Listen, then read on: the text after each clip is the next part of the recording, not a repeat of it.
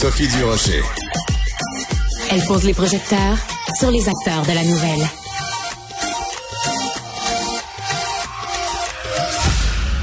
My entire life, I've been practical. I make one romantic decision and it bit me in the ass. Are you talking about work or Gabrielle? Paris. Oh.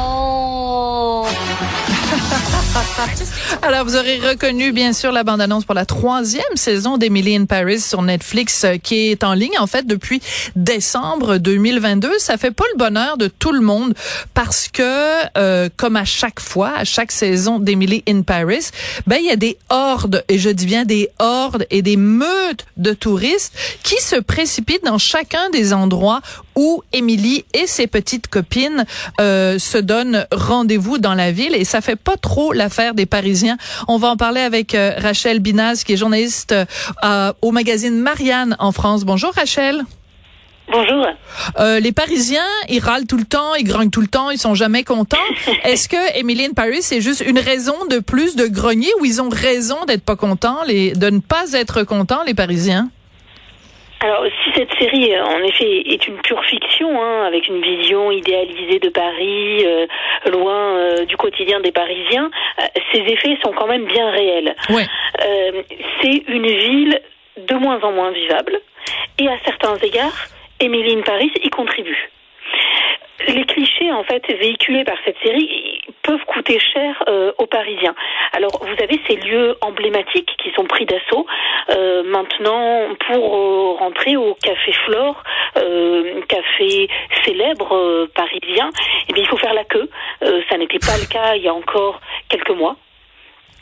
Euh, vous avez des, une boulangerie, par exemple la boulangerie moderne de l'Esplanade, Oui. qui est apparemment voilà un lieu euh, un peu Dans le cinquième. la série qui est exactement qui, qui est pris d'assaut. Euh, une caissière justement expliquait au journal Le Parisien qu'elle n'en pouvait plus euh, de, de tous ces touristes. Ouais. Et puis il y a une question encore plus importante qui se qui se pose, c'est celle euh, de l'immobilier. Ah. C'est celle de l'immobilier parce que euh, on s'est euh, rendu compte que euh, eh bien à chaque fois qu'il y a une diffusion de la de- d'une saison de cette série, les recherches en anglais pour s'installer à Paris augmentaient. Il y avait un pic. Ah oui. Donc, Et, et cette clientèle étrangère, il faut le savoir aujourd'hui, elle peut représenter 10% des ventes. ouch. Et, fait- et elle fait augmenter les prix.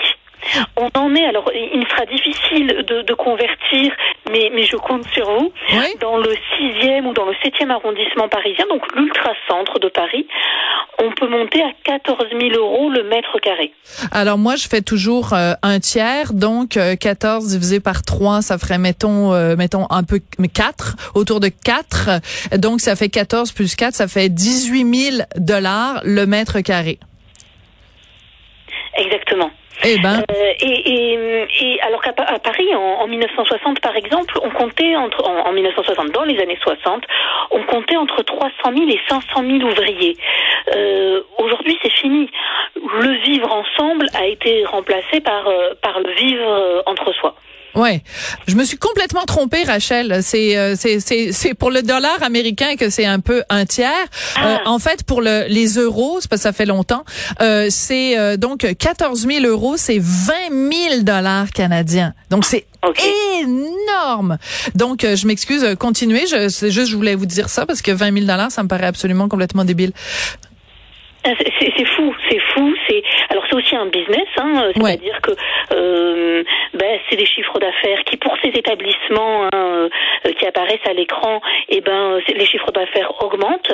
Le bistrot du, du fameux Gabriel, euh, qui s'appelle Terra Nova en vrai, euh, a augmenté de 10%, a vu son chiffre d'affaires augmenter de 10%. On a des, des marques, enfin du placement de, de produits de certaines marques. Le, le secteur du tourisme aussi a été bouleversé avec des circuits, des visites thématiques. Euh, et, et tout ça, euh, en effet, ce, ce pèlerinage, si je puis dire, euh, ne fait pas l'unanimité. Oui, parce que vous parliez tout à l'heure, bon, ça peut peut-être pour les gens qui nous écoutent, ils se disent, ben là, c'est pas grave, tant mieux. Mais euh, par exemple, le Café de Flore, c'est quand même un café qui est super connu à Paris et qui est fréquenté par des gens du quartier. Bon, à l'époque, les gens du quartier, c'était Simone de Beauvoir et Jean-Paul Sartre, mais euh, vraiment, c'est un, c'est, c'est pas juste une trappe à touristes, c'est un, un, un café Non. de quartier. Et quand euh, on arrive dans notre petit café de quartier et que qu'on peut pas avoir une table parce qu'il y a euh, 22 euh, euh, américaines qui sont qui arrêtent pas de faire des selfies et que et de tremper leur chocolat, leur, leur croissant dans leur chocolat, c'est c'est agaçant et c'est surtout que Paris ne ressemble plus à Paris. S'il y a plus de touristes que de Parisiens, ben la, la ville est méconnaissable. Mais c'est ça, c'est-à-dire que euh, on se demande maintenant est-ce qu'on va être nostalgique de la ville en confinement? De cette période où les Parisiens, qui d'ailleurs n'avaient pas les moyens hein, de, partir, se sont sentis chez eux, se sont sentis chez eux. Et, et, et Paris ne- se résume pas à une carte postale, surtout au quotidien.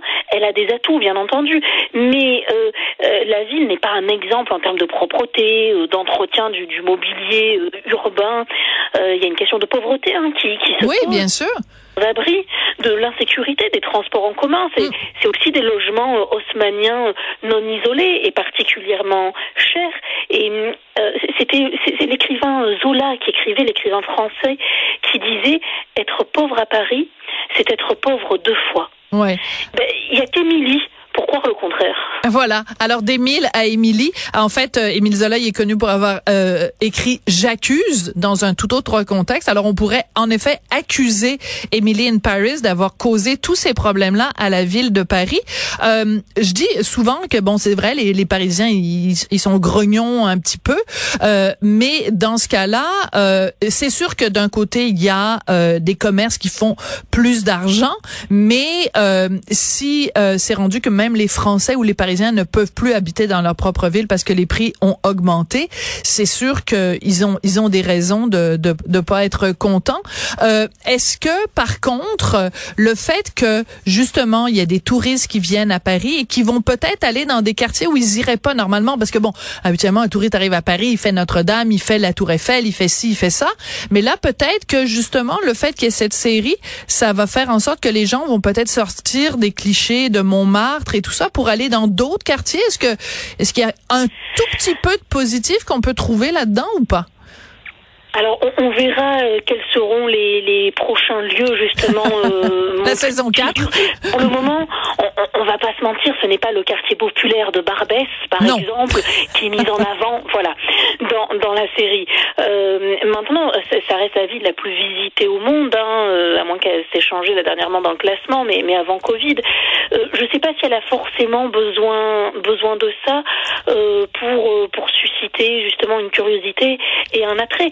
Ensuite, les aspects positifs, oui, ils sont financiers pour ben, les personnes qui peuvent en tirer profit. Et d'ailleurs, même si la mairie de Paris a bien des écarts, des égards, c'est plein de cette série en expliquant que c'était des clichés, etc. finalement, en réalité, elle profite aussi un peu Ben de oui. cette mode. Parce que pour chaque vente immobilière effectuée, elle touche un pourcentage.